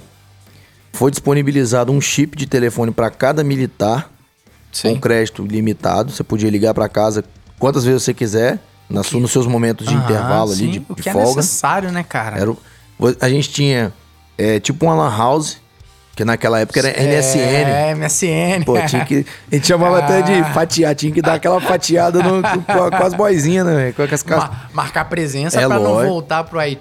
Não voltar do Haiti. Não virar soldado anônimo, né, pô? e ter um, ter um Ricardão já em casa. né? Pois é, pô. Aí tinha uma lan house, eu acho que tinha uns 10 ou 15 computadores, você podia ir lá, conversar. Fora que eu comprei, eu tinha um, na época eu tinha um notebookzinho, eu levei o notebook e ficava ali no, no meu, a gente chamava de Core Mac, que era tipo um quarto com várias, Aham. vários beliches, né? Só um alojamentozinho. A gente ficava lá. Até quem queria estudar ali, se bem que estudar num, num, Estudar num pandemônio é, desse. O cara esquece. ficava mais ali conversando com a família, Entendi. conversando com vendo um filme. necessário. na né? hora do descanso, né? Enquanto eu tava descansando, tava em combate. E eram três dias fazendo que tinha um rodízio de serviço. O primeiro dia era a gente fazia patrulha, era o dia todo. Tinha os horários de patrulha, 24 Aham. horas patrulhando. No segundo dia era escolta, que a gente fazia as escoltas de água, comida, tudo que era, que era escoltável, autoridades, a gente fazia as escoltas, ficava disponível para as escoltas, dia e de noite. No terceiro dia, a gente ia para o Ponto Forte. Ponto Forte era uma base avançada nossa, fora da nossa base, que era dentro de uma favela. Que é menos estruturada do que aquela base que você estava se referindo. Exatamente. Não, aí a estrutura era bem baixa. Só tinha uma internet, os alojamentos, uma cozinha e os geradores de energia. E só. E alerta o tempo o todo. tempo todo. porque Que era no olho do furacão. Era no olho do Hum. furacão. Entendeu? seria tipo uma UPP do inferno. Exato, exato. Meu Jesus. Tanto que você não conseguia dormir. Sim, eu Porque era, imagino era isso. no- é, o ponto forte era numa rua. Eu esqueci o nome da rua. Que era. Não sei se era na Nacional Luveto. Hum, Eu não, não, lembro, não lembro o nome da rua. Mas era uma rua extremamente movimentada. Eles. O haitiano é um povo barulhento. Eles gostam de barulho, gostam de música. É mesmo, eles cara? gostam de bagunça. Eles gostam, é um povo alegre. Mesmo na daqueles- miséria, eles são alegres. Aquelas pegadas jamaicanas ali, Sim, né? sim, aquela pegada Reggaeton. bem. Isso, essa parada aí. Meu amigo, era a noite inteira. o pau quebrando. Eu não consigo julgar o Laurete, porque se você tá na merda. E abraça, abraça o, capeta. É isso aí. Eles abraçavam e O dançavam com o capeta, mano. Mas dançava e brincava e ria e o pau quebrava. E Caraca, o haitiano não tinha dinheiro pra nada, mas pra consertar alto-falante eles eram mestres. Eu, mestre. Eu nunca vi um povo pra ter tanto alto-falante, pá. Eram uns Caraca, paredões de som e o pau quebrava. De silêncio, ô meu amigo, não existe. Me ajuda, Me ajuda né? aí, deixa os caras ser felizes. E a gente ficava lá. Detalhezinho, eu peguei 50 graus Celsius lá, no verão. Quente, quente, Quente, quente. quente. Porque lá, todo mundo sabe que a América Central ali tá mais Sim. próximo É o Caribe linha do... ali, né? É, então é muito quente. Meu amigo, imagina aquela farda, aquele colete pesado, joelheiro, cotoveleiro, luva, capacete e o sol derretendo. Nossa. E vai. E o capacete fritando a cabeça. Exatamente, meu amigo. E graças a Deus a gente conseguiu passar por tudo isso e lograr êxito, né? Ninguém não teve nenhuma baixa. A gente não Na teve. sua patrulha. aham, graças massa, a Deus não. irado. A gente teve muitas situações de risco, muito, a gente fez muita ajuda humanitária, a gente fez muito, muito apoio a idoso, entendeu? Remoção de idoso em algum local conflitado, entendeu? Conseguiu fazer muita, muita coisa boa. A população vulnerável, né, cara? Sim, sim. Na parte da, da, da saúde, a gente tentou ajudar muito na questão da cólera lá. A Nossa. gente não podia se expor tanto, mas Sim. tinha, tinha que fazer. A gente tinha que ir lá, tinha que E como é que combate cólera, cara? combater cólera é com limpeza. Como que combate a limpeza? Saneamento básico zero. Um país em terremoto. Esse- essa era a nossa missão. É saber que a missão não vai ser cumprida 100%, mas é tentar, né, cara? Tinha que É, dar tudo da gente. Olha isso, cara. Isso, isso é muito bonito, porque isso eh, também evidencia aquele espírito do fuzileiro que você falou no nosso episódio. Exato. De tipo, dane-se. Dane-se se você me falar que a, a missão não vai ser concluída. Se me pagou a missão, eu vou cumprir. É isso aí. Que irado, e a cara. gente Que não media esforço, não. Mesmo sabendo das condições extremas, bizarras, né? É, infelizmente a gente passou momentos ali que ninguém gostaria de passar, longe de família, Natal, Ano Novo, mesmo na base, tendo algum suporte, outros lá no ponto forte, outros no meio da patrulha. Aham. Inclusive, eu cheguei da patrulha, acho que faltava 20 minutos para virar o ano. A gente fez uma patrulha, deu o horário até meia, quase meia-noite. Teve a virada, às duas da manhã saímos pra outra patrulha, a gente comeu alguma coisa, toca inteiro e vai embora. E vambora. Bora. No Natal, Abraço companheiro ali É. e vamos seguindo. no Natal tava no ponto forte. A gente reuniu lá, fez uma oração, um abraçou o outro, Acabou. comemos um frango e pau no burro. Vambora, vamos patrulhar, vamos futucar, vamos tentar pegar ladrão, vamos tentar ajudar as pessoas. Fazia um serviço policial parecido com o nosso ou era uma parada muito diferente? Não era tão diferente, Porém, lá era meio que fogo livre. Era e não era, né? Tipo, É. era parecido, mas não era Exato. parecido. Era fogo livre no sentido de que lá o cara com a arma na mão é alvo.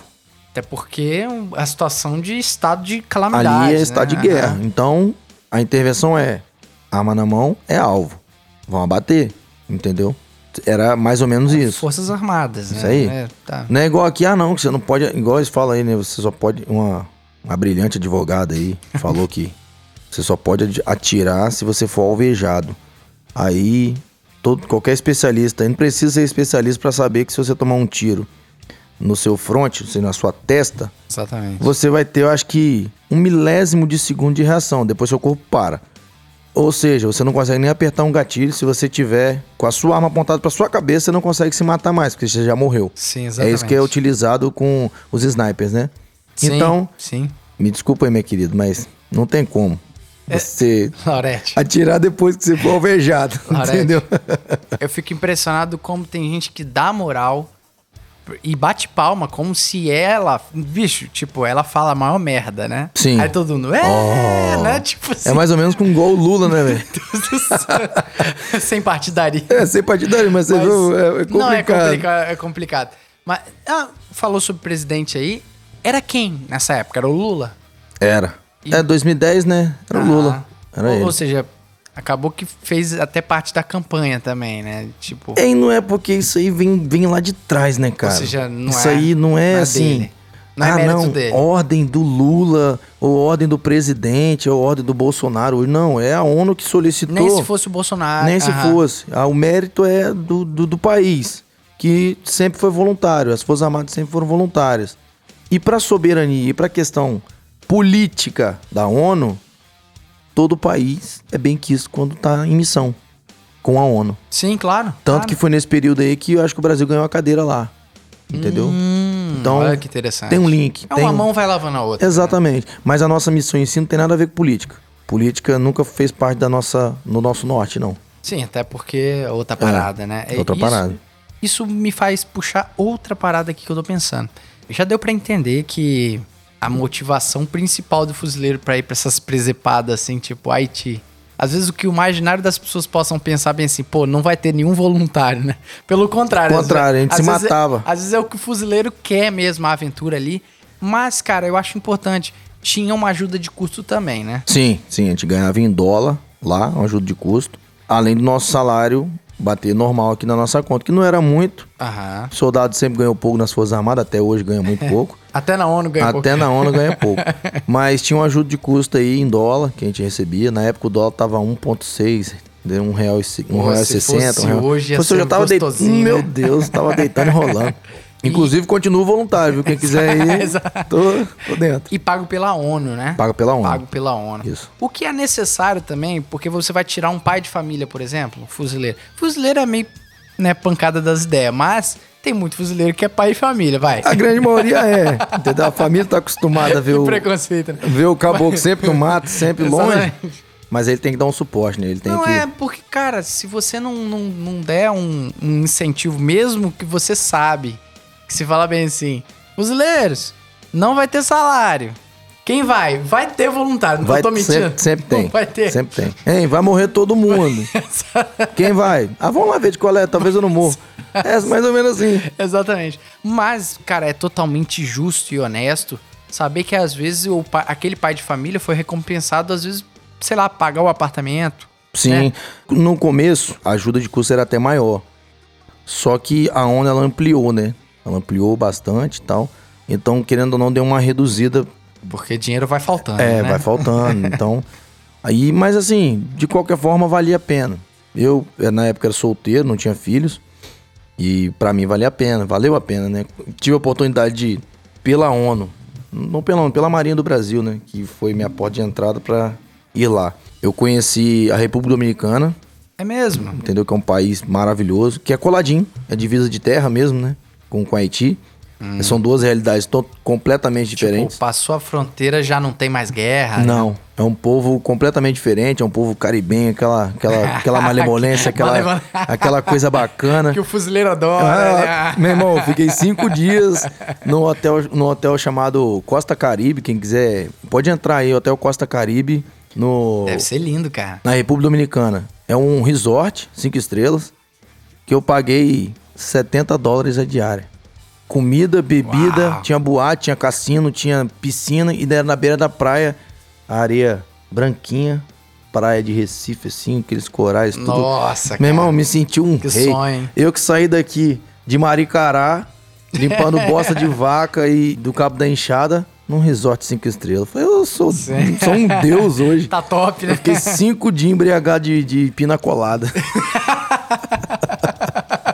eu não dormia, maluco. Isso é muito original. Eu não dormia. Mas, mas vem cá, é. Eu saía do bar, que fechava às 5 da manhã, 6 horas, o café tava servido. Eu já tava tomando café pra voltar pra piscina e o pau quebrava. Credo. Tirando essa questão do terremoto, existem locais turísticos no Haiti, igual, por exemplo, hoje deve estar mais estabilizada a situação lá. Sim, as praias lá são. não são de areia. Lá as praias do Haiti, a maioria são de pedra, pedra redonda. São pedras redondas. Só que é muito Diferente, bonito. É diferente, mas é muito bonito. É, é um, um troço assim, fora do comum. Eu lembro que a gente foi em um desses, desses dias de folga, que eram poucos, a gente foi em uma praia do Haiti, a praia do Calico, se eu não me engano o nome. A gente vai com, com é o caminhão da base que leva, tem a escolta que serve pra isso. A gente levou carne, levou carvão, fez churrasco na beira da Ah, praia. fez churrascão lá no Haiti. Levou um, um, um tantã e um pandeiro e um monte de homem, um monte de marmanjo brincando na praia, jogando um futebol, brincando, tomando uma gelada. Necessário, Na folga, claro. Claro. aham. E os caras que estavam na escola só comiam o churrasco, mas ficavam ali de fuzil na beira da praia e colete. Tinha que ficar. Óbvio. Aí chegou um haitiano. Chegou um haitiano. Ô Brasil, bombagai, não sei o que e tal. Aí, quer comer um churrasco? A gente convidou o cara pra comer com a gente. Aí comeu o churrasco ele. Parou assim, Brasil, come lagosta? Tá de sacanagem. Aí todo mundo olhou um pra cara do outro. Sim, sim, lagosta muito Yeah. bom, muito bom, muito bom. Ui, ui, ui. Ui. Aí ele, pera aí, Brasil. O cara arrancou a camisa. Caiu no Ah, mar. não. Caiu no mar. Pum, sem nada. Nadou, acho que ele nadou uns 50 metros assim pra dentro do mar. Água cristalina. Sim. Ele mergulhou. Mergulhou. Mergulhou, ficou uns 40, 50 segundos debaixo d'água. Falei, esse cara vai se matar, bicho. O que, que esse cara tá arrumando? Quando ele subiu, ele subiu com duas lagostas na mão, assim, ó. E veio, embolou as duas assim, segurando as antenas e veio, veio nadando. Que isso, cara? Nós comemos lagosta Que resenha, hein, bicho? no- na churrasqueira. A gente colocou, comeu a lagosta na churrasqueira. Duas lagostas. Davam, Daquelas. davam dois quilos cada uma. Lagosta de patrão. Não, de patrão. Eu falei, eu nunca. Eu tinha foto até pouco tempo atrás disso, mas eu, infelizmente eu perdi. Coisa impressionante. Caraca, E Laurete. o cara assim, não, tem Que muito, aqui tem muito, aqui tem muito.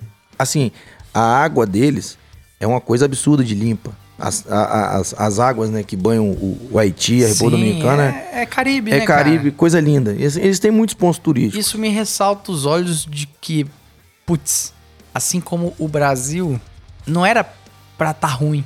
Sim, Nem no Brasil, nem no Haiti. O Haiti muito mais, né? Mas assim, é, tem potencial. tem, é porque falta, assim, a questão De Estado De mesmo, Estado, né? De, falta de botar Estado. uma ordem assim. Pessoal, vamos parar de se matar? E vamos- ganhar dinheiro? Isso, vamos pra frente. É o que a República Dominicana fez. Ou seja, Entendeu? A República Dominicana, você vê os resorts, é um dentro do outro. Tudo de primeiríssima qualidade. Eles Sim. tratam você super bem. Não tem muito essa questão da, do preconceito que tem no Haiti. Isso é verdade. Eu não tô falando graça aqui. Não tô inventando história. Quem quiser pode ir lá e conferir. O povo haitiano que vem pra cá, ele sofre também esse preconceito de lá pra cá. Igual você, o Brasil recebe, recebe, rece- já recebeu muitos e muitos haitianos. Pessoal muito, muito trabalhador, muito honesto. Porém, algumas pessoas, algumas etnias lá, que são muitos, tem esse viés do, do, do preconceito com branco, da colonização que traz aquilo lá de trás, né? e que você tá falando de etnia tipo indígenas? Não, Não é mais, né? não é lá não é questão de etnia indígena, é aquela etnia das gangues, que vem de. Entendi. Vem, é, que é uma As questão famílias familiar. tradicionais. Isso, aham. isso. Talvez da época da independência. Exatamente, as famílias que vêm lá de trás e que vêm se arrastando aí essa guerra até hoje. Vem cá, por que, que não tem branco no, no Haiti? Meu amigo, eu estudei um pouquinho da história do Haiti. O Haiti foi colonizado pelos franceses, correto? Colonização de exploração, sim, com- assim assim, como como, no Brasil. Brasil. O Haiti foi a primeira, se eu não me engano, foi a primeira república da América Latina. Eu acho que é isso mesmo. entendeu? Foi a primeira república. O que, que eles fizeram? Eles se juntaram com a República Dominicana para expulsar os franceses. E eles realmente fizeram uma limpeza étnica no Haiti. Foi feito isso lá atrás. Eles mataram todos os brancos, todos os descendentes de, de branco. francês. Português claro, Portu- assim. isso. Portu- Matou vamos- todo vamos mundo. falar o português claro. Exatamente. Mataram todo mundo, até criança. Pa- passou o pau em todo mundo. Meu Deus do céu, Entendeu? que ruindade. Todo mundo, todo mundo. Quem ficou lá morreu. Quem conseguiu sair, saiu. Inclusive, logo após, os haitianos expulsaram o pessoal da República Dominicana, os dominicanos. Que, esse- é um povo mais mestiço. Os caras não queriam ninguém além deles, né? Não. Eles acharam, na época, que conseguiram a soberania e nós somos o povo de raça pura. Sim. Com- quase Você que um. vê que essas ideias retardadas tem tanto Tem. no branco, tem tanto no preto também. Mano, a gente vê aí na Nigéria Exatamente, lá, a gente vê os exatamente. caras se matando até hoje, pô. A gente vê. Exatamente. Não tem como falar que é só o branco. Não é só, ah, só Hitler era racista. Não, negativo. Entendeu? A gente vê, se você pesquisar na história do Haiti, você vai Curioso encontrar isso, isso. aí, né, cara? Então, de lá pra cá, eles se reproduzem entre si. Então lá, a grande Sim. maioria maçante do haitiano é negro. E é negro, negro mesmo. Não é aquele negro Retinto chocolate mesmo. igual o brasileiro, não. Lá o negro é negro e chega a ser azul. Azul. Sacou? A fala, E geralmente é, é, o, o- a compleição física deles, alto, Cara, baixo. são, são hom- os homens, principalmente, Sim. grandes, grandes. E as mulheres, assim, normal. Mas os homens são, são altos, entendeu? São a galera mais, mais forte, mais bruta, entendeu? Mais bruto. é uns negão criados. Pedreiro. Você tá doido. Os malucos pedreiros. É. Ali quando tinha uns que você olhava assim, rapaz, esse aí pra derrubar ele é só no tiro. Na porrada não dá, não. É, sinistro. É, é igual aquelas ocorrências na polícia militar, né? Que você, você chega lá, aí o camarada é um armário com a camisa do jiu-jitsu. Aí, Ô, meu irmão, parceiro. eu só dou uma olhada pro coldre assim, ver se o coldre não tá travado. Assim, não vou ficar na mão, não. Eu imagino que as patrulhas de vocês lá, vocês chegaram a pensar nisso, né? A gente se Tipo, deparava muito com os caras muito grandes, cara, muito grandes. Mas assim, como a gente usava a superioridade tática, a gente não deixava o cara pensar, Esse é o ponto. entendeu? Esse é aí ponto. a gente conseguia fazer nosso serviço. Então, assim, voltando à história do Haiti aí, aí por isso que não tem. Hoje pode até que tenha, mas é estrangeiro. Mas natural de lá, se tiver muito pouco, muito pouco, muito pouco mesmo. Entendeu? É capaz de eu falar que nem tem. Sacou? Descendente, na verdade, Aham, de famílias brancas de lá, Da- haitianos. daquela época. Aham. Entendeu? Era 1 de junho de 2004 quando tudo começou. Bastou uma ligação do Conselho de Segurança da ONU para o Brasil para desencadear uma das maiores missões de paz com a participação das Forças Armadas. E pro ouvinte do Policice, né, que não só é ouvinte, mas também é um espectador, né, ou no YouTube ou no Instagram do Policice, né, tá vendo as imagens, já dá pra ver que o Laurete trouxe algumas condecorações, a boina azul também, que, que não deixa de ser um, um símbolo, né, e também a insígnia lá que eu fiquei muito lisonjeado de você ter me presenteado, cara, muito obrigado. Essas coisas deixam a gente um pouco, um pouco meio besta, pô. Não, eu, pô. eu não mereço isso, pô. Pô, claro que merece. Você é um dos caras que mais ouve minhas histórias aí, mas que, que mais dão valor, né? As histórias de um, de um jagunço fuzileiro aqui. mas Que moral. essas. Essas insígnias, né, cara, representam muito pra você, né? Isso cara? aí representa a minha história, né, cara? Isso aí, quando eu morrer, isso aí é o legado que eu vou deixar e que conta a história por si só. Tanto que nessa azul, Aham, você, você teve a oportunidade de pegar na mão ali, Sim. tá escrito a serviço da paz. exatamente. que é o lema da, da ONU. E a outra significa veterano de missões de paz. Que foi a missão da ONU, né? Sim, sim. Se o pau teve que cantar, mas a gente tem que compreender essas duas facetas, cara. Promover a paz não é omissão. Não é? Promover a paz é promover, é ação. Às vezes o pau vai ter que cantar para que os maus não se sobressaiam. Exatamente. Tem, tem uma frase que é atribuída ao Martin Luther King, que eu não sei se é dele mesmo, né? É atribuída, que para que o mal triunfe, basta que os bons. Façam nada. Exatamente, é a omissão dos bons, né? Eu tenho até uma outra frase que eu cost... tem até no meu no meu WhatsApp aí.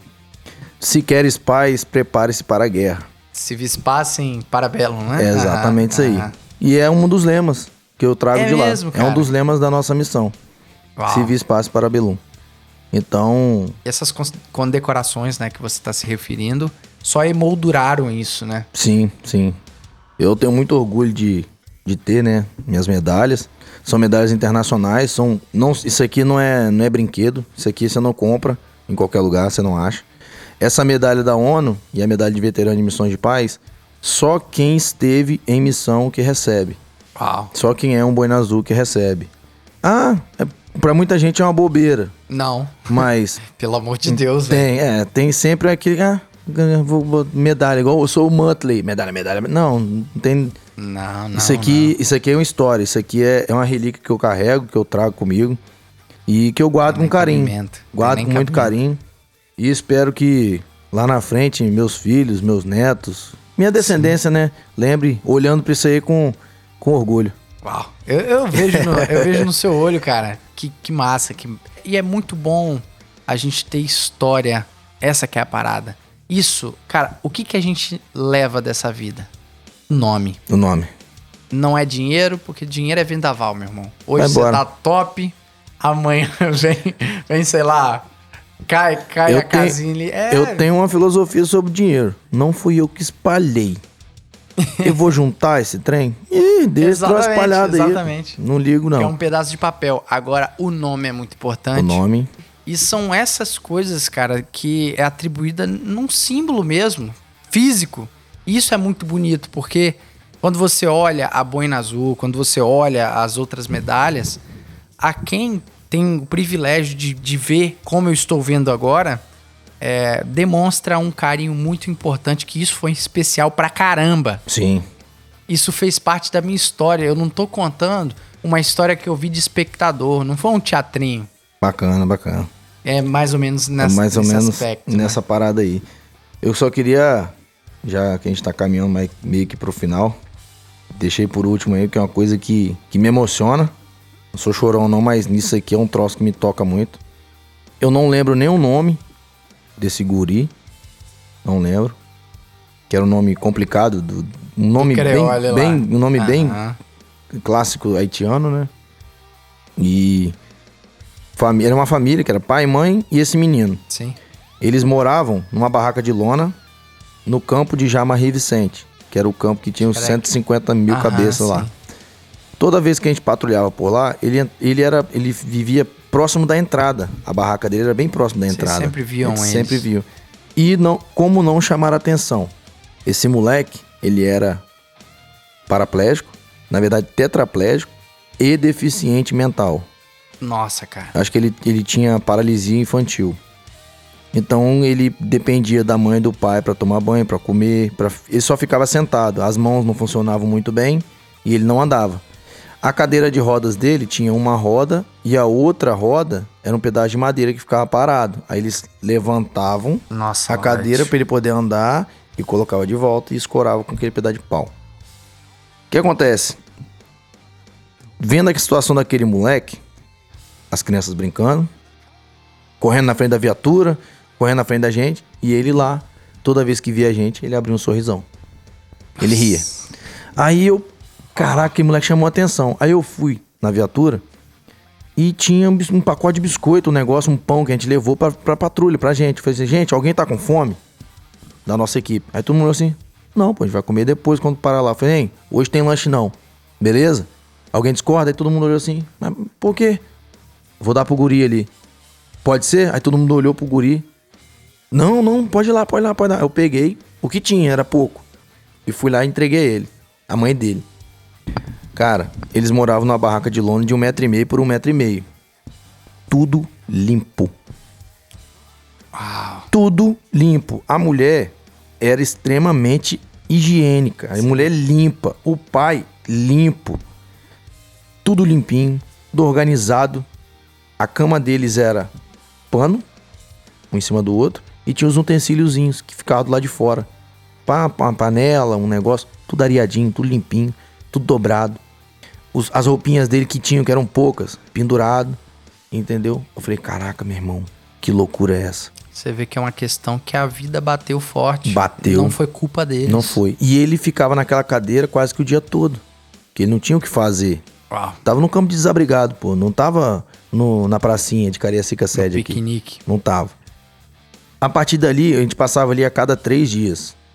Porque por conta do rodízio, né? Ah. Na verdade, a cada quatro dias. A cada quatro dias a gente passava ali. E eu peguei, fui lá e conversei com o meu mais antigo, que era o Sargento Marcelo, que hoje é Subtenente Marcelos. E trabalha, tá trabalhando até aqui na Iames agora, dando, Ah, dando sim, instrução pros Vila meninos Velha. novos que estão entrando. Que bacana. Meu parceiro, meu amigo pra caramba. Como se fosse um pai pra mim. Falei com ele, ele falou assim: não, vamos lá no rancho. A gente foi lá no rancho, que chama, chama a cozinha, né? Do, A do cozinha batalhão. militar. aham. Fui lá no rancho, conversei com o chefe do rancho, que era um subtenente na época. Que lá é chamado suboficial, né? Na marinha é suboficial. Sim. Aí conversei com ele a situação, expliquei. Aí ele, não, Laurete, olha só. Toda vez que você for pra lá, você vem aqui antes. Que eu vou fazer uma caixa, vou botar umas três caixas de leite, vou botar pão, vou colocar uma pasta de amendoim, que eles gostam muito lá. Sim, Dá vou uma turbinada é, vou fazer uma caixinha, aí vocês levam o de vocês, pra vocês lancharem no, no meio da patrulha, e eu vou mandar pra vocês. Aí a- toda vez que você for, você passa aqui e me fala, que eu preparo e você pega na hora de sair. E assim foi feito. Durante uns cinco meses, desde que eu conheci ele, eu fui dando. Toda vez eu passava lá, levava a caixa de leite, três, quatro caixas de leite, levava o Sim. que tinha, não levava nada perecível. Nada perecível por, por conta do- da Questões contaminação. óbvias, né? Entendeu? Mas conseguia levar o que, o que dava, eu levava. Sempre levava, entregava a mãe dele, ela toda feliz, me agradecia, eu brincava com ele, pegava ele no colo um pouquinho e tal, e tocava o inteiro, tocava a patrulha. Um belo dia, chegou a tão esperada hora de vir embora, né? Todo mundo tava feliz, eu também feliz, vou ver minha família e tal. Aham. Quantos meses? 189 dias e 4 horas. Fiquei no Haiti. Meu Deus do céu. Deu pra entender que foi importante pra É, caramba. 189 dias e 4 Foi horas. intenso, hein? Exatamente isso aí. Caraca. E calhou de último dia de serviço nosso ser na patrulha, que eu ia passar lá. Eu fui lá, fiz a caixinha da mesma forma. Coloquei, levei lá, entreguei a mãe dele. Peguei ele no colo. Ele tava tomando banho na hora quando a gente chegou lá. Ele tava nu, inclusive eu tinha foto com ele, ele pelado. Ele tomando banho. Aí o pai dele enxugou ele certinho, botou ele na cadeira e tal. E eu falei, não, não precisa esquentar a cabeça não e tal. Aí eu peguei no colo, tirei uma foto com ele, brinquei ele rindo. Entreguei o, o donativos a ela. Eu falei assim, olha só, tem uma coisa pra falar pra você. Eu não falava o creole, mas eu não consegui nem tentar falar. Eu falei assim, eu, eu botei assim, eu vou embora. Falou no gesto. Eu não vou voltar mais aqui. Aí ela olhou pra minha cara, você vai em Brasil, pra cá, Lacai, o Lacai, Ah. Você vai pra casa? Aí eu, ui, ui, a Lacai. Aí ela, um momento. Pediu um momento. Me- Aí eu parei assim, fiquei lá, já tinha colocado ele na cadeira. E ela pegou uma bíblia, toda rasgada, toda meio que bem surrada mesmo. Sim. Abriu aquela Bíblia e me entregou isso aqui. E me agradeceu. Isso aqui é a foto do guri. Ah. Tá até caindo uma chuva gostosa agora. É Pra tenso. emoldurar. E ela me entregou Caraca, essa mano. foto e falou assim: Muito obrigado. Vai com Deus. Uau. É forte, hein, velho? É forte. Eu não sei se esse guri tá vivo. Eu não sei se ele tá bem, se ele tá morto, se ele tá. Eu não sei. Não sei qual é a condição dele. Mas eu vim embora, pedi pra um amigo meu tentar fazer o mesmo por ele, ele disse que ia fazer. Mas eu não tenho esse esse feedback, eu não tenho Convicção se Entendeu? ele fez ou não. se ele né? fez ou não. Então, eu guardo com carinho essa fotinho dele aqui, espero que ele esteja bem, espero que ele esteja vivo, que a situação dele tenha melhorado, da família dele também. Ó. Caraca, Laurete. Pesado, pesado. Você entende que situações dessas, eu acredito muito em Deus e no agir dele na Terra. E Deus não. Deus não necessariamente ele utiliza do sobrenatural, alguma coisa tipo um, um meteoro cair para sua vida melhorar. Às vezes são pequenas atitudes de militares que às vezes são taxados de demônios. Sim. Mas, é, cara, eu vejo isso muito genuíno, porque quando você fala e os seus olhos enchem de, de, de água, né, de lágrimas, relembrando que isso foi muito bom. Não porque você estava esperando, sei lá, uma promoção social, alguma foto, né? É, na época não tinha redes sociais, né? Mas você fez porque isso era para ser feito. Eu nunca publiquei isso aí, nunca expus isso. Cont- Contei essa história pros meus amigos algumas vezes. Inclusive, acho que eu já tinha comentado com Sim. você ó, por alto. Mas é uma coisa que eu guardo com muito carinho, né? Porque eu sou um cara que nunca tive muito. Tudo que eu conquistei foi mérito exclusivamente meu, porque minha mãe e meu pai, eu, eu faltou pra mim, eu tinha 9 anos de idade. E estudo, eu, eu corri atrás praticamente sozinho, minha família me deu. Não tinha como me dar apoio em nada. Então eu fui com a cara e a coragem pro mundo. E realmente pro mundo. Então quando eu vi esse guri naquela situação e eu podendo ajudar de pelo menos uma, uma coisinha pequena, pelo menos pra saciar a fome dele, eu não podia fazer ele andar. Eu não podia fazer ele falar. Mas eu podia pelo menos saciar a barriga dele. Uau. E foi o que eu fiz e foi o que é o que eu conto pra todo mundo, é o que eu tento inspirar nas pessoas. Eu sou um cara que eu sou muito bruto com muita coisa. Sou até às vezes meio ignorante, né? Sou bem bem reto, bem curto, bem grosso. Mas esse tipo de situação aqui Te pega. me, me balança, Dá pra ver. me, me acaba comigo. Dá pra ver. Eu nunca te vi Entendeu? assim, cara. E é coisa que é difícil me emocionar, é difícil. Mas essa, essa história aqui, toda vez que olho pra essa foto, me emociona. Porque eu vejo que nós não somos nada. Exato. Quem acha que tem alguma coisa aí, que é o bambambam, bam, bam, que é isso, você não é nada, meu irmão. Você não é nada. Você é apenas mais um. O dia que Deus falar assim, meu filho, vem cá. Você Acabou. acabou pra você. Acabou. Então, assim, todo dia que eu saio de casa, eu beijo a barriga da minha esposa, que tá grávida, e peço a Deus que proteja meus filhos, proteja ela e que eu volte. Sim. Só quero voltar. Não peço nada mais que isso.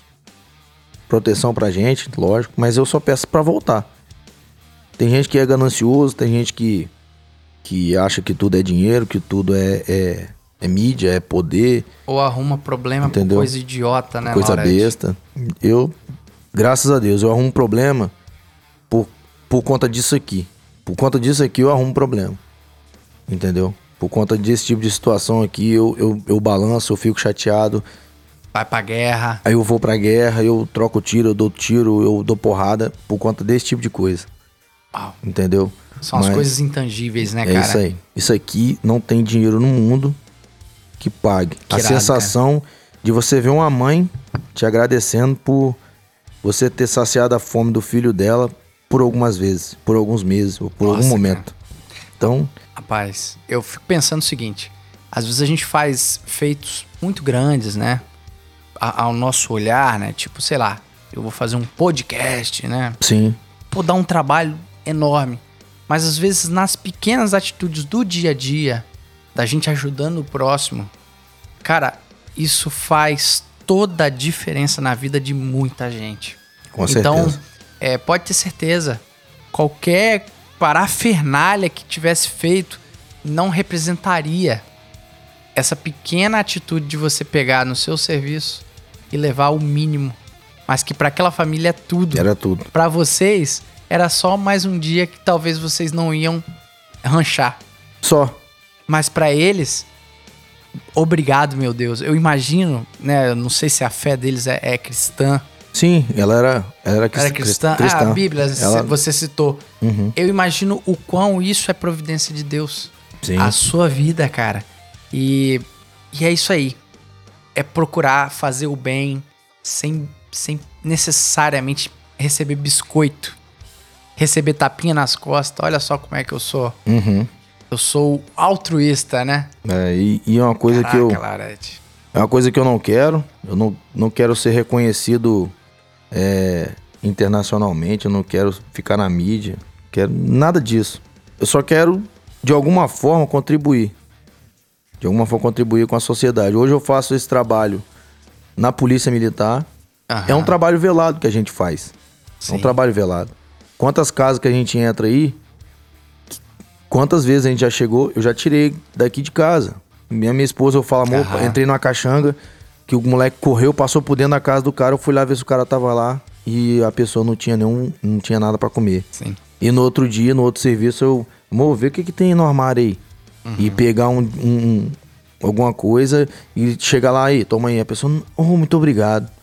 Uau. Esses dias mesmo aqui no Porto de Cariacica, do meu lado aqui, porque eu acho que fazer o bem ao próximo não é eu doar dinheiro pra Cruz Vermelha. Não que não seja importante. Sim, sim. Só que se você quer ajudar o próximo, o próximo tá do seu lado. Começa consertando sua rua. pô. Isso.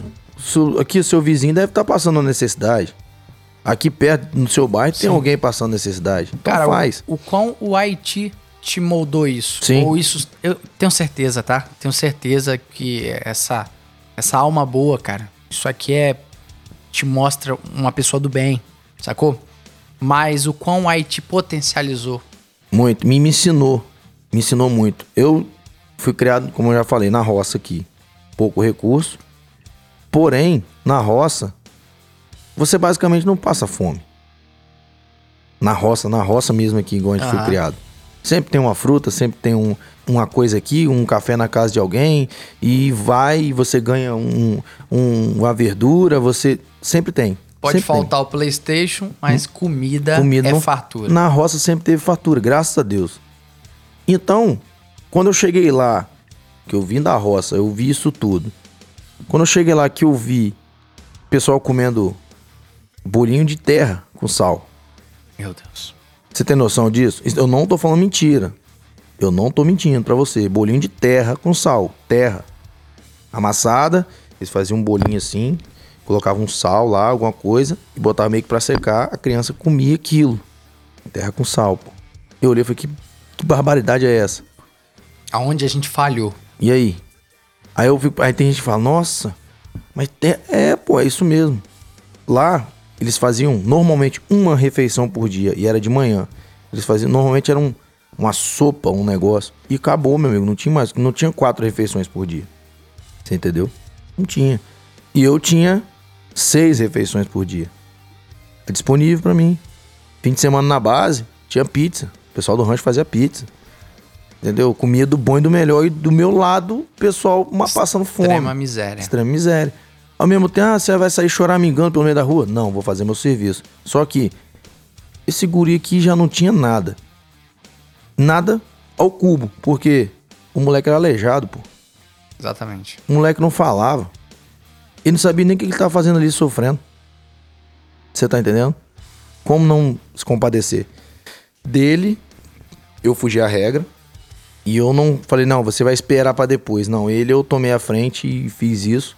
Não pra merecer nada, não pra é, crescer, é, puxar saco de ninguém, não pra aparecer, mas porque eu senti vontade, fiz e graças a Deus eu fiz bem feito. E faria de novo. E faria. Quem dera se eu pudesse buscar esse moleque pra morar aqui, Uau. pra ser meu filho. Eu, eu traria com todo prazer. Infelizmente eu não sei nem onde ele tá, se ele tá Precisou bem, voltar. entendeu? Não tem como. Mas Uau. é isso aí. Eu acho que a nossa, nossa missão não vai não vai só até ser militar. Ser militar acho que é Claro. envolve tudo, né? Claro. Entendeu? Laurete, eu quero te agradecer por você ter confiado no Policice de falar algo tão íntimo. Cara, eu vejo o quão isso aqui é muito importante pra você. Isso é minha E vida, né, cara? E você é confiou no nosso podcast, né? Eu te agradeço demais, velho. A moral que você me deu é de poder compartilhar também com as pessoas. E de repente uma pequena inspiração pra gente parar de ser resmungão. Pra gente Exato. parar de ficar arrumando picuinha por coisa idiota. Existem tantas coisas realmente importantes que a gente não briga. E as coisas idiotas, idiotas, às vezes a gente dá tanta importância que vai ver lá, ó, o menino lá do Haiti. A gente não pode reclamar de nada, cara. Pois não, a gente- nós somos ricos. A gente, a gente tem saúde, a gente tem um emprego, a gente tem disposição pra Sim. fazer as coisas, para a gente tem inteligência. Reclama não, parceiro. Não reclama. Porque isso aqui. Isso aqui, ó, é vida dura. Isso aqui. Uau. A nossa não é não. A nossa é tranquilo demais. Beleza? Uau. Laurete, é isso aí, cara. Puta episódio. Eu imagino que o nosso, o nosso ouvinte pôde conferir a verdade no que você fala, né? Eu, eu vejo muita verdade no que você fala. Não só porque você me mostrou a medalha, não só porque você me deu, deu aí cinco. Pô, obrigado, velho. Obrigado. Que isso, pô, é, nunca- só um- é só uma Pô, lembrança. aí. obrigado mesmo. É, mas não só porque você tá mostrando a boina azul aqui, mas também pelo seu falar. Cara, honestidade é tudo nessa vida. E é o que a gente carrega, é o nosso nome. É o nosso nome. E, e a gente percebe quando o cara tá fazendo ceninha. Isso aqui de longe, nem de longe, é ceninha. Isso aqui você cortou na sua carne. Porque eu imagino o quão isso moldou a sua vida, o resto da sua vida Com certeza. Certeza. né? De chegar aqui e às vezes, quando você vai ver uma situação, você lembra disso, opa, eu não posso reclamar, não é por aí. Não é verdade? Com certeza. Cara, aproveita, né, e, e deixa um recado tanto pros seus camaradas dessa época, né, que provavelmente alguém vai ouvir. Com certeza. Eu imagino certeza. que no Policícia al- algum guerreiro, algum herói, vamos, vamos, vamos deixar os nomes corretos. Heróis dessa nação que era para estar nos filmes, assim como os Estados Unidos faz é, os filmes sobre o Afeganistão, né? Sobre o sniper. Sim, Cara, sim. vocês são heróis, irmãos. Vocês são heróis, fizeram diferença pro povo do Haiti. E eu queria que você deixasse aí o seu recado. Fica à vontade, cara. Queria, primeiramente, agradecer a Deus pela oportunidade, né? De, de ter ido lá, de, de ter estado lá esse período e poder contribuir com, com aquela nação que é tão sofrida. E, principalmente, a gente fazer uma autorreflexão. Eu cresci muito depois dessa missão, cresci muito como pessoa, como profissional. Uau. É, a oportunidade que eu tive, eu tenho que agradecer o Sargento Marcelo, que foi ele que insistiu que eu fosse, porque no, no militarismo tem a tal da peixada, né? E eu, minha vaga tinha sido surrupiada por conta de um outro peixe, e ele se colocou na frente e Falou, ele tem que ir. fez questão. Tanto que eu era o ponta 1 da, da patrulha dele, ele não trocava, era sempre eu o ponta 1 Confiava em você. confiava 100% em mim. Por isso que uma das coisas que eu não consigo é ser contestado quanto à minha confiabilidade, né? Idoneidade. Com a minha Ah, idoneidade. Eu não, não, não, não consigo ser contestado quanto a isso, até minha mulher sabe disso. Não abre mão. Não abro mão. E queria deixar um recado, meu irmão, pra quem tá começando a vida aí, moleque de 18 anos, você que tem, tem 18 anos, igual tem rapaziada aí que começou a me seguir por conta do Policis também. É mesmo. Que Foi, rapaziada bacana aí, os meninos aí, 17, 18 anos, que se inspiram na gente de alguma forma, né, no nosso Sim, trabalho. Sim. É, bota a mão na cabeça, bota a mão na consciência, na verdade. E agradece primeiro a Deus por você ter a oportunidade de estar com essa idade, estar bem, estar com saúde, ter uma família. Sim. Dê valor à família, porque família de verdade é o que esse guri aqui tem. Entendeu? Que eu vi lá. Faltou tudo menos a família. Menos a família. Ela tava ali, a mãe, o pai. Uau. E, e eu não tive essa oportunidade de ter uma mãe e um pai por mim por muito tempo. Então, eu- tudo que eu faço hoje é, é arremetendo a eles, o que eles fariam por mim. Então, hoje eu tenho meus filhos, tenho minha família aqui e tudo que eu faço é pra eles. Então, assim, você que reclama da vida, igual você já falou aí, você que reclama da vida, acha que tá tudo ruim, você que sofre de depressão, eu não tô dizendo que isso é desculpa, depressão não é desculpa, é uma doença. Mas é uma doença que se agrava com pensamentos negativos. Também. Se eu não tô falando besteira. Me perdoem se eu tô falando besteira, mas quanto mais você pensa negativo, mais essa questão da depressão vai piorar. Então olha pra isso aqui, pô. Olha pra esse tipo de coisa. Tem muita coisa perto de você que tá muito pior que você. Com certeza. E, tem, e as pessoas estão com sorriso no rosto. Esse moleque tava sempre com sorriso no rosto. A, a vida dele tava um lixo, mas tava sempre com sorriso no rosto. Então, acho que vale a pena. Sempre olhar pra frente Que e, recado. e, e, e lutar, meu irmão. Lutar para as coisas melhorarem. Não só pra você. Porque, de verdade, você vencer sozinho não é vitória. Se você puder vencer com o maior número de pessoas vencendo junto com você, mesmo que sua vitória seja menor, você vai ser muito mais vitorioso. Então, tamo junto aí. Agradeço de coração e mais uma vez a oportunidade. Valeu, meu irmão. Tamo junto. Porra, Laurete. Sempre. Brigadão aí. Cara, que massa. Que episódio. Uau. Eu imagino que o nosso ouvinte, ele, ele deva estar também, assim como eu, né, edificado com essa história. Não só pela, pelos feitos, cara. Tipo assim, ir no Haiti e poder contribuir, isso, isso já é um mérito, co- como eu falei, na minha concepção, tinha que ter filmes disso aqui, tinha que ser valorizado, mas também honestidade, cara, em, em fazer o bem sem olhar quem, sem ser da boca pra fora, e eu acho que esse recado ficou muito bacana no nosso episódio. Olha, eu quero deixar aqui, em nome do Policista, em nome do Alvernaz, que não, não pôde estar aqui também, Tá me devendo, Alvernais. o nosso, o nosso abraço fraternal aos nossos militares da força, os fuzileiros navais, né? sim, sim, os fuzileiros, o pessoal do, do Exército Brasileiro também que fez um grande trabalho. Junto com a gente, né? A gente tava junto no mesmo bolo lá. Vocês são pica, continuem na missão, entendeu? Sei que é complicado, né? Cada um fatalmente vai, vai buscar a sua, o seu caminho, mas vê se você concorda comigo. Enquanto estiver vestindo essa farda, honre ela, porque ela é muito importante. Você é muito importante, meu camarada. Você soldado aí. Com Você certeza. soldado é Dê muito valor. importante, justamente por histórias como essa. E a gente do Brasil fez bonito pra caramba. E a Verdade. gente tem que ter orgulho dessa parada, velho. Com certeza, É esse que é o certeza. ponto. E eu quero agradecer também os nossos ouvintes do Policis por estar acompanhando também e nos ajudando a fazer toda essa divulgação. Histórias bonitas como essa do Laurete só fazem sentido se vocês ouvindo, compartilharem com, com as pessoas que precisam também ouvir a história. Quem sabe também a gente não tá sendo, não tá levando uma mensagem necessária para as pessoas refletirem também. Isso é muito importante, né? Muito importante, muito importante. Chover no molhado. Laurete, muito obrigado. Vamos fechar aqui um Tamo episódio, junto. né? Aquele abraço. Então vamos fechando para mais um episódio, né? Como o tradicional fora de forma aqui, né? Do Folicis. Fiquem com Deus. Até a próxima aí. Tchau.